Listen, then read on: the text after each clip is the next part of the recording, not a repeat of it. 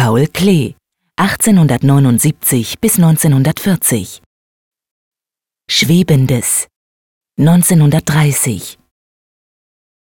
Auf einem hellen Grund sind eine Vielzahl von miteinander verbundenen geometrischen Flächen aufgebaut. Die räumliche Wirkung entsteht durch die Gegensätzlichkeit von durchsichtigen, verschiedenfarbig gepunkteten Flächen einerseits und drei einheitlich orange, blau und gelb bemalten viereckigen Flächen andererseits.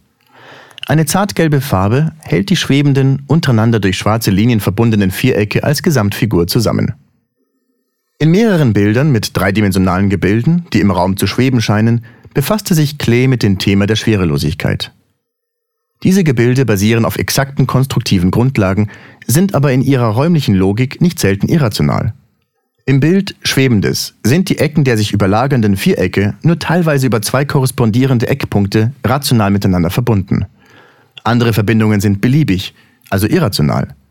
So entsteht der Eindruck eines perspektivisch auf den ersten Blick stimmigen, auf den zweiten hingegen irritierenden dreidimensionalen Gebildes, dessen Flächen verschiedenen Raumebenen anzugehören scheinen und sich in der Wahrnehmung des Betrachters verändern. Die Grundlagen für diese illusionären, schwebenden Raumkonstruktionen erarbeitete Klee in seinem Bauhausunterricht zur planimetrischen Gestaltung, wo er die Möglichkeiten rationaler und irrationaler Konstruktionsschemata systematisch durchspielte. Der Aufbau im Raum ähnelt der Elementarfiguration von Kastendrachengespannen, deren einzelne Drachen durch Leine miteinander verbunden sind – in Klees Werken finden sich mit den Luftdrachen, Windsäcken und Ballonen immer wieder Fluggeräte, die auf Wind reagieren. Klee war während seiner Militärdienstzeit in Schleißheim und Gersthofen von solchen Geräten zur Windmessung und zum Warentransport umgeben.